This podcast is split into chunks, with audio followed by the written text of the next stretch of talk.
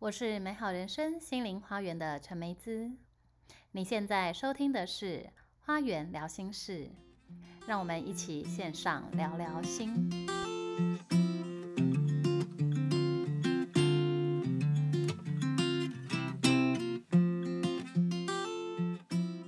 Hello，大家好，又来到我们今天的花园聊心事。今天要跟大家聊什么呢？今天要跟大家介绍关于情绪，还有一个非常棒的工具，就是花精。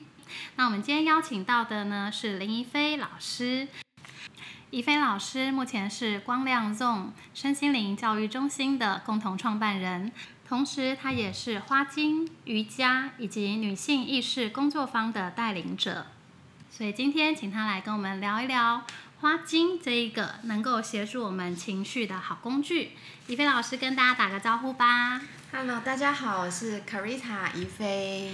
对，怡菲老师又来了，他真的是我的好朋友，他懂得太多，所以我很爱邀请他上节目。那今天要跟大家讲的这一个呢，是呃情绪相关的这个好工具。就是花精，那尤其呢，我们现在因为疫情的关系嘛，所以其实还蛮多人因为就是整个生活环境大比较大的变化，所以在情绪上呢会遇到比较多的这个问题。那因为我自己知道花精也是一个非常棒的工具，那可以请，所以今天想说请怡菲老师来跟大家来分享一下，那可以帮我们介绍一下花精是什么？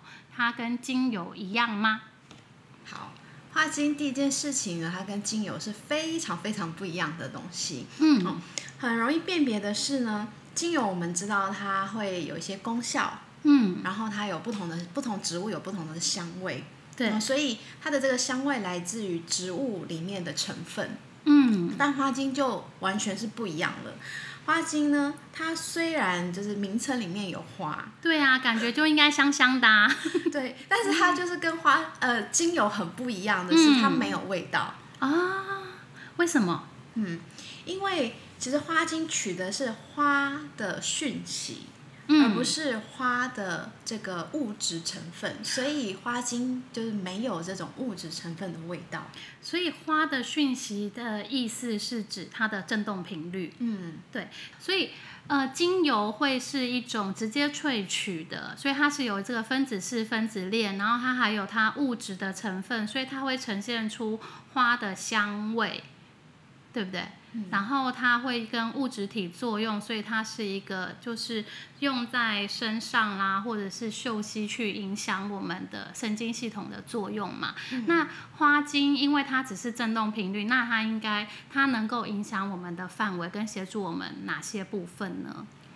不过花精很有趣的地方是呢，呃，它主要其实是呃作用在我们的情绪体，啊，但是因为我们的情绪体是比呃我们比较更贴近身体的这个以太体更外围，嗯，所以它其实在情绪体上面，它会间接的影响到我们的以太体，所以嗯，接下来就会影响到我们的身体。哦，所以它是在外围的气场作用，然后影响到比较核心的以太体之后，再影响到我们肉体的关系。而它主要作用的部分是在情绪体的层面，所以它对我们的情绪有很大的帮助嘛，对不对？对，可是其实我觉得。大部分的人其实对于自己的情绪是比较没有觉察的，没错。对他可能发生一件事情的当下，可能会觉得不舒服，可是他没有办法去分辨这个不舒服到底是生气、悲伤，还是对各种就是情绪的这个成分，他们好像就是比较没有办法去觉察。那可以跟我们就是大概讲一下情绪有哪些分类吗？好，嗯，主要的情绪分类大概会讲这个花精里面，它其实是有几个分类的。嗯但是先提一下，就是前面我们讲说，人大部分对情绪的这个觉察其实是、呃比较少的。对，其实第一个，它有时候是来自于我们的文化，因为我们文化的语汇里面，我们就对情绪的形容很少。嗯，根据其他的这个研究，其他语言里面，因为它的语汇里面有很多跟情绪、情感有关的，所以他们比较容易去讲自己的感觉，或者是比较容易表达自己的情感。然后再来是大部分人，我们的现代人因为要工作，要处理很多很多的议题，我们的呃身体其实大部分都处于在一个疲劳的状态。嗯，那也有一有也有一本书里面，他就在讲说，他把。呃，你能不能够对于你自己的情绪有比较高的解析度，其实取决于你身体的预算。所谓的身体预算，我们这边可以解释，就是你的身体的能量。嗯，所以你现在如果是在一个身体状态比较差的状态，譬如说你生病啦，或者是你是一个长期疲劳的，你可能就会忽略你的感觉的这个部分。嗯，同时他也会比较没有办法讲出自己的情绪或感觉。然后他可能就是把所有的东西通通归纳到说我不舒服。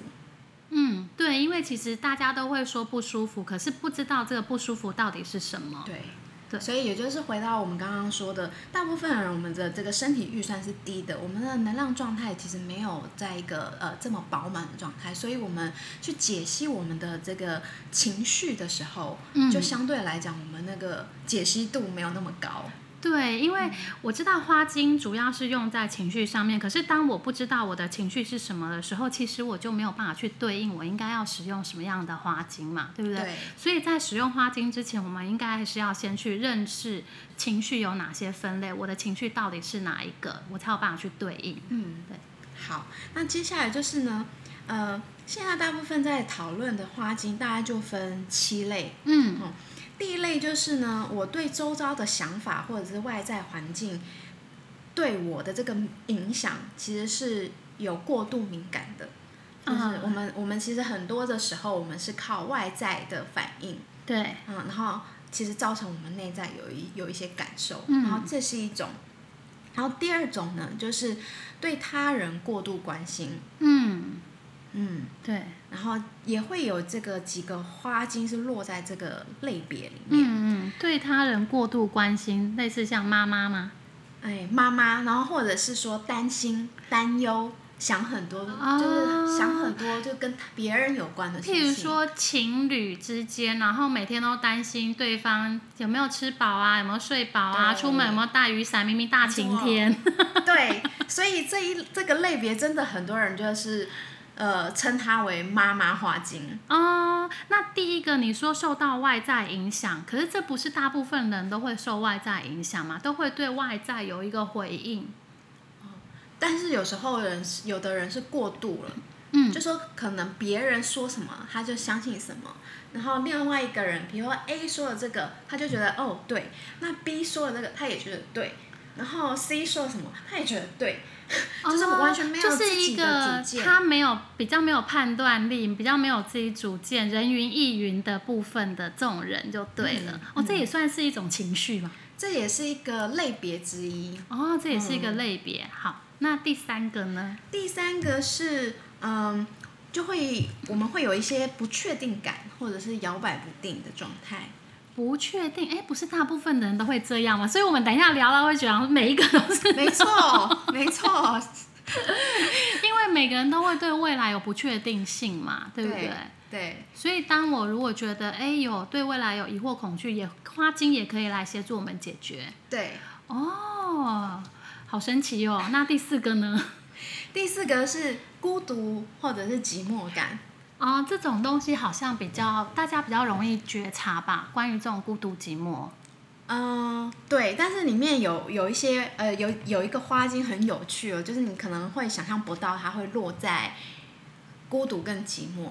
哦，是哦，就是有一只花精呢，是其实你会看到有一种人是他在某些场合他一直讲话，一直讲话，一直讲话，然后他但是他旁边有可能会围绕一些人。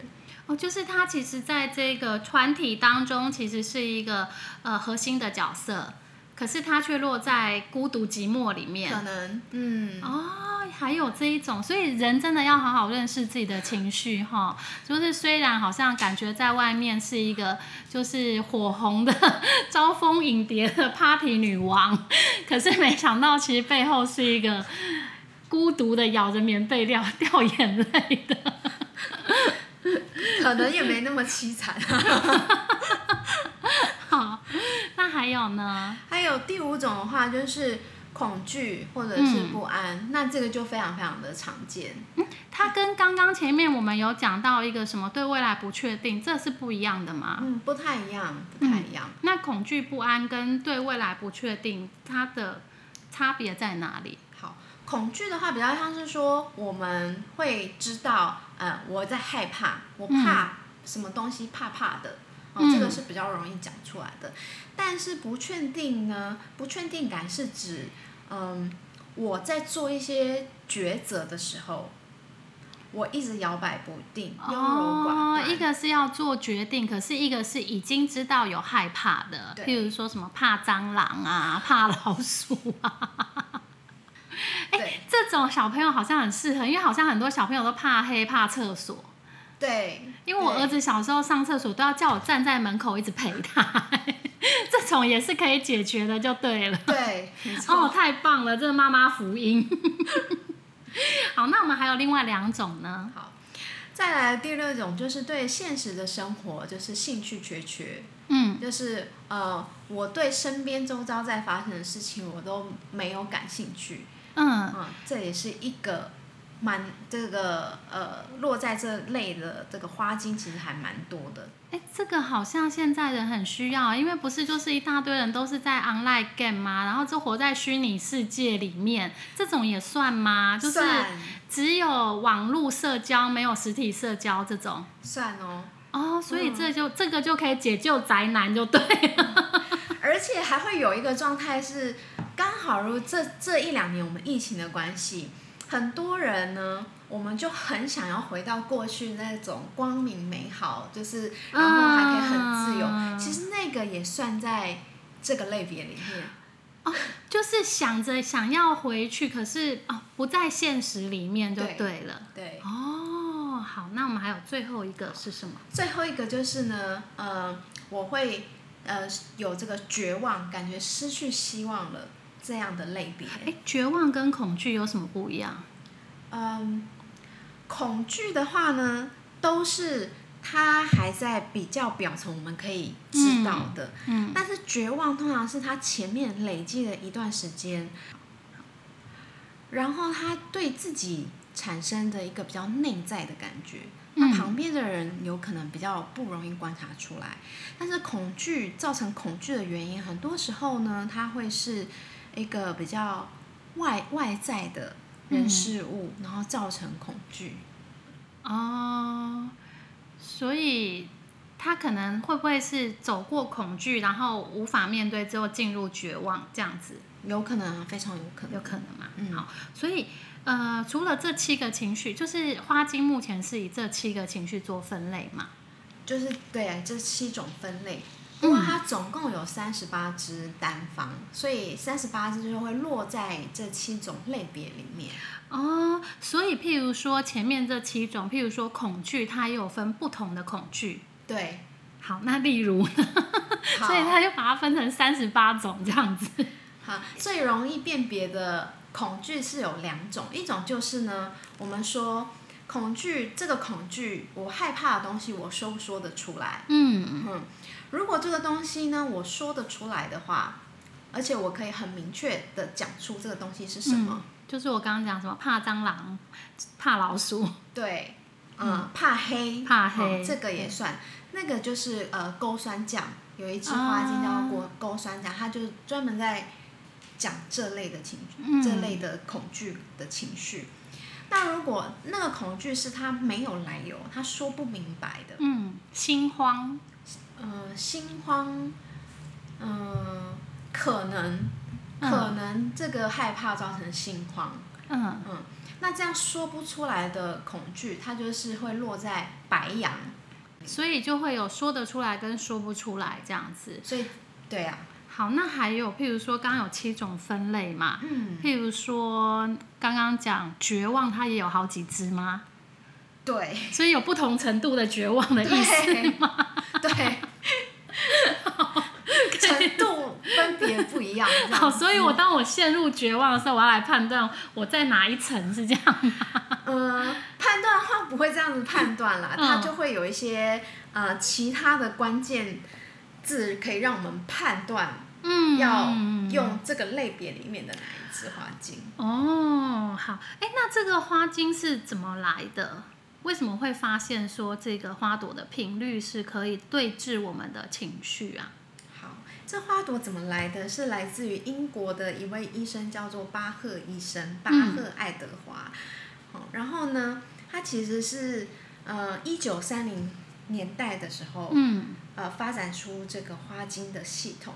但是在这个之前呢，其实他是一位呃当时这个西方医学主流的这个西医，嗯。他嗯，是学西医出身的。你是说巴赫爱德华吗？对，巴赫爱德华，嗯，然后呢，他是因为自己生病了，嗯。那他呢，当时其实是研究的东西就是病毒跟疫苗，哦，对啊，据我我知道他好像发明的疫苗，其实到现在都大家都还在打，所以他是一个算是科学家，很理性派的。对。对但是因为他自己生病之后，他觉得他需要找的是最天然的方法，所以他就是呃神农尝百草的方式。所以反而一个就是接受科学科学训练的医生，最后一样回到自然疗法来。对，可以这么说。哦，后来他就发现了这个花精。对，就是他前面应该是参考了一些用法，嗯然后当时这个嗯。同类制剂就是顺势疗法这种方法，那个时候参考了一些这样的方法，然后找到制作花精的方式。好，所以那如果说，譬如说现在疫情期间呐、嗯大家可能都会面对不同的压力嘛。然后譬如说，有些人可能面对工作必须转换呐，然后或者是说，有些人整天都待在家里，跟就是自己的家人面对面呐、然后还有什么是整天都要煮饭、哦，家事很多，这种带给其实现在是蛮需要这种安定情绪的一个工具。那有没有什么花精是适合这种当当前这个疫情我们大家需要的？好，呃，我就挑了几个我自己觉得这个嗯适合的花精。呃，第一个你刚刚说我们有很多很多的变化这件事情，而且呃很多状态是我们根本就没办法预期的。嗯，适应很多的这个变化呢，第一支就是首选一定是胡桃。哦胡胡桃桃帮助我们去适应这种各种的改变，那这种嗯。改变还包括是内在跟外在的，比如说你内在呃要面对人生不同的阶段，对，或者是做一些改变的时候，胡桃可以帮助我们适应嗯这，些改变。对我自己也很喜欢用胡桃、哎，因为它除了就是帮助我们跨越不同的转换的时候，它还是一个很好的防护罩。没错，对，没错，就是当外在在变化，比较不会受到外在的影响。对，嗯所以也就是呢，这支基本上就是。呃，无论是在疫情，或者是我们做的疗愈性质的工作的人、哦，嗯就非常需要的一支花精。嗯，嗯，好，还有呢，就是我们现在就是很多突然发生的事件，那那个事件可能会造成我们心里，呃，就是呃来不及防备，嗯然后感觉好像呃受到一点点惊吓的，这个是伯利恒之心。啊、它是属于受到惊吓的。对对，嗯，那这只这只来讲，就是你呃，基本上就是对我来说，它是一支嗯还蛮万用的花精。哦、嗯，因为怎么说呢？除了我们现在我们自己可以认识或者辨识到的这些惊吓之外，嗯还有很多是我们从小到大可能经历过的一些事情，嗯造成我们内心的一些冲击或者惊吓，可是我们忘记了。哎所以它是一只修惊的花精。对对对对，因为我自己认识的伯利恒之星是比较是属于过去的创伤，所以它对于就是当下的惊吓也是有帮助的，就对了。嗯，哦，我很少用这支诶，我都想说这个是要处理那种过去议题来使用的。哦，不会啊，因为它也会，它也在那急救花精里面。嗯，对，它是在急救花精里面。好，所以它是受到惊吓、太震惊的这种 临时的状况，就可以来使用它。那还有其他你推荐的，就是现在疫情这种好，状态里面，呃，还有一支我我可能最近也会呃常常跟朋友提到的是忍冬。忍冬，好，嗯，忍冬这个一般来讲，大家呃会去讲说，忍冬是对于那些我我一直想要回忆过往美好的状态，然后我一直怀念哦。你刚刚有提到，就在疫情里面，哈，大家会想到，啊，过去可以出国啦，然后大家可以就是去哪里玩呐、没有限制的各种社交活动。对，那其实呃，我们到目前为止，我们做了很多的怀念跟缅怀，其实都或许它可以短暂的帮助我们，嗯，就是心理上比较好过，但是他。呃，这样的这样的行为久了，其实是你会对现实的状态就是有一点断裂，嗯，就是我们没有看清楚我们现在正需要做些什么事情，嗯嗯，然后忍冬其实就是对于现在疫情底下，我觉得是可以有帮助的。那还包括说，如果嗯、我们身旁有一些人，就是突然有一些变化，嗯。然后然后或者是说我们必须呃被迫接受呃有一些人的离去，嗯，然后你还舍不得这一段感情或者是嗯，这这个人的时候，忍冬也会帮助我们。哦，所以它是一个失恋的花精。对对，失恋这一支在就必用这样子。因为它就是会缅怀过去嘛，嗯所以譬如说有一些生离死别的时候、失恋的时候，其实就是忍冬就可以帮助我们抚慰那个部分嘛。对对，所以其实忍冬它就是一个帮助我们回到当下的花精。嗯嗯，好。诶，那譬如说像这种，现在因为在现在在疫情嘛，就一直要跟长期要跟家人待在同一个空间中，嗯这种压力的话呢，会觉得有哪一支花精是能够帮助的嘛？因为我觉得这个部分可能现在大家应该还蛮需要的。好，第一个是呢，嗯，我可能会选择的是，嗯，如果他觉得那个压力太大了，他已经快承受不住了，嗯，我会选榆树。榆树嗯，释放压力的黄金。对，榆树就是对于那些，呃，我事情就是一直来一直来，然后来到我已经缓不济急，然后喘不过气来，所以它是帮你喘气，带给你喘气，喘一口气，帮你喘一口带气。给你些微片刻的休息，这种对，吗那对，还是说他可以吃下喝下去之后，就会觉得啊，这些压力都已经不是压力了，可以笑看这些事情。应该是说花精会帮助我们平衡那个状态，它就是会让我们的那个能量会呃心理的能量提升，然后当我们在面对一样的事件的时候，嗯，那个耐受度会变得更高。哦，原本可能就是呃分量三的时候我就要哭了，现在可以忍到七这样。对，所以这个时候其实榆树还会搭配另外一支花精，叫做橄榄。嗯橄榄它可以帮助我们什么呢？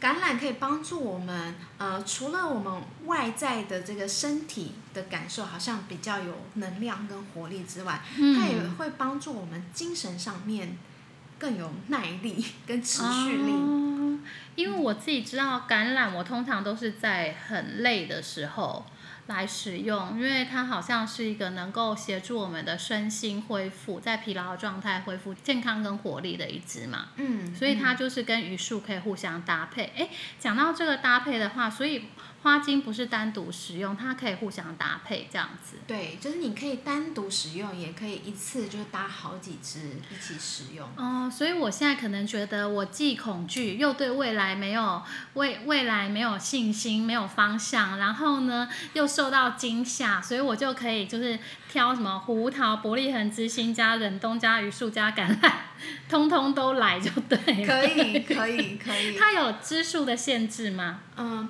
支数的限制要看，呃，我觉得通常是看这个咨询师，或者是说这个咨询师比较依循的系统。像我之前所学的这个英国的系统呢，它讲的是大概呃七支左右，所以我通常就会开五到七支，嗯，哦其实就已经差不多了。但是如果呃有的人他可能比较熟悉的是德国的系统，嗯，那德国的系统里面说的，它其实可以用到十五支以上。十五支，所以一半。所以如果我今天不知道我有什么状况，我三十八支都通通拿来用也可以。三十八支太多了，你可以你可以挑一半。所以，譬如说，刚刚前面有讲七种情绪，我就每个情绪都各挑一支这样子。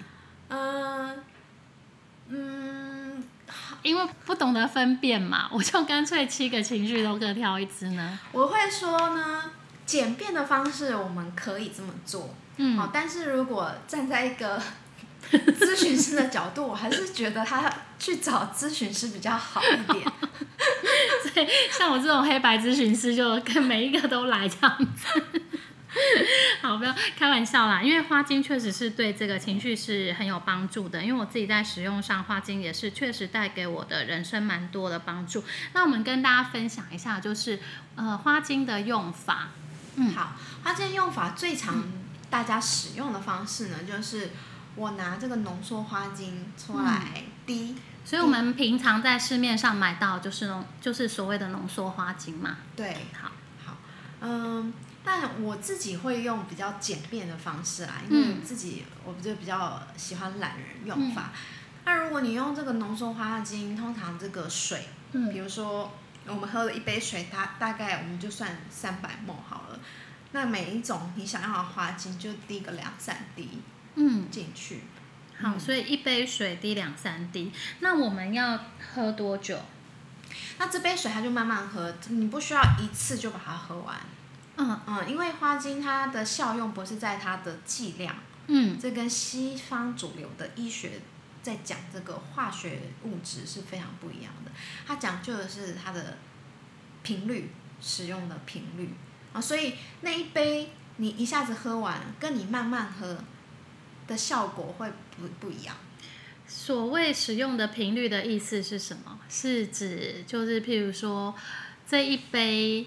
如果我喝的比较慢，就是有喝到的时候就有用，这样子吗？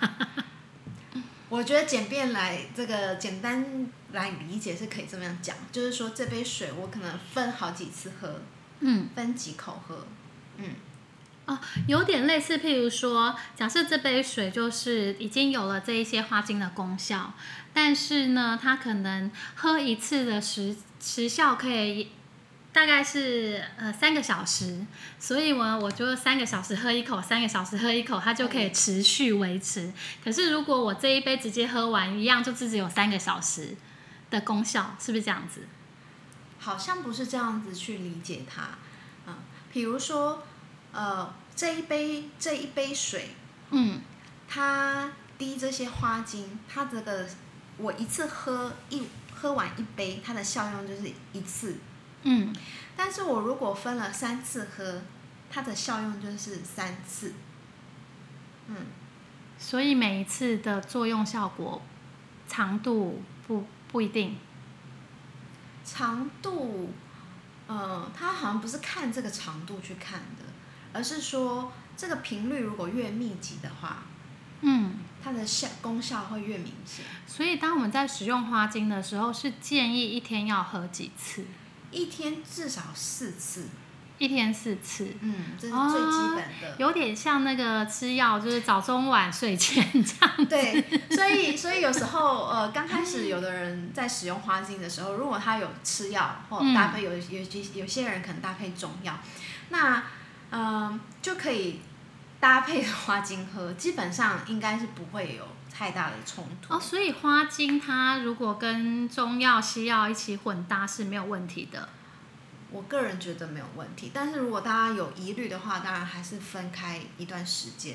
哦，因为它是频率嘛，所以它其实不是物质，所以它跟这个物质，譬如说中药、西药搭在一起的话，其实是比较不会在物质层面有影响，是这样吗？嗯嗯，好，那除了就是说服用之外，花精还可以怎么来使用？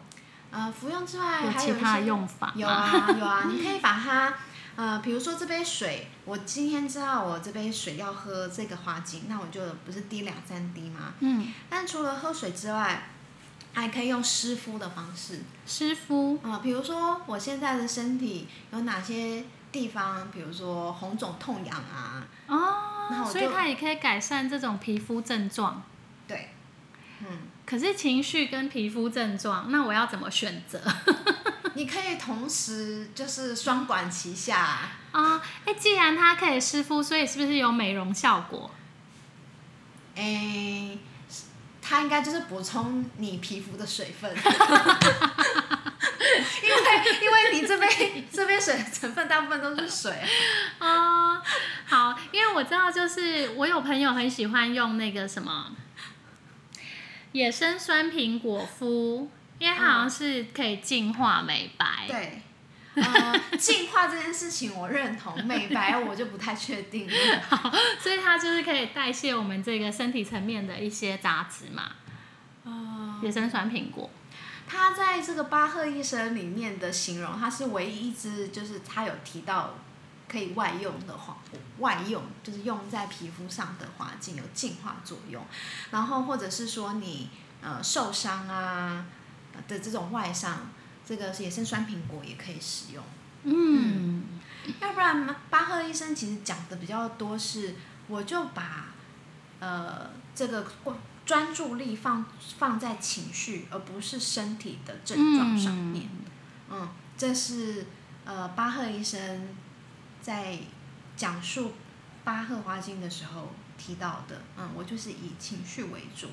啊，好，所以呢，大家要懂得怎么样去觉察自己的情绪，然后我们就可以来对应我们刚刚讲的这七种花精，对不对？那如果大家就是对花精呢有兴趣的话呢，坊间有蛮多的书籍，然后网络上也有很多的资料，大家可以去对应一下自己的情绪，然后去选择适合自己的花精。如果想要更专业的话呢，也可以去寻找专业的这个智商师，也可以找这个怡菲老师来做咨询。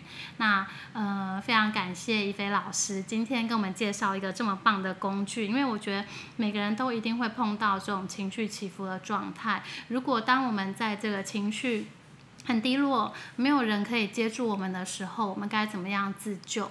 花精就会是一个非常棒的工具。嗯，好，那今天也非常感谢一菲老师来跟我们分享，那我们就下次再见喽。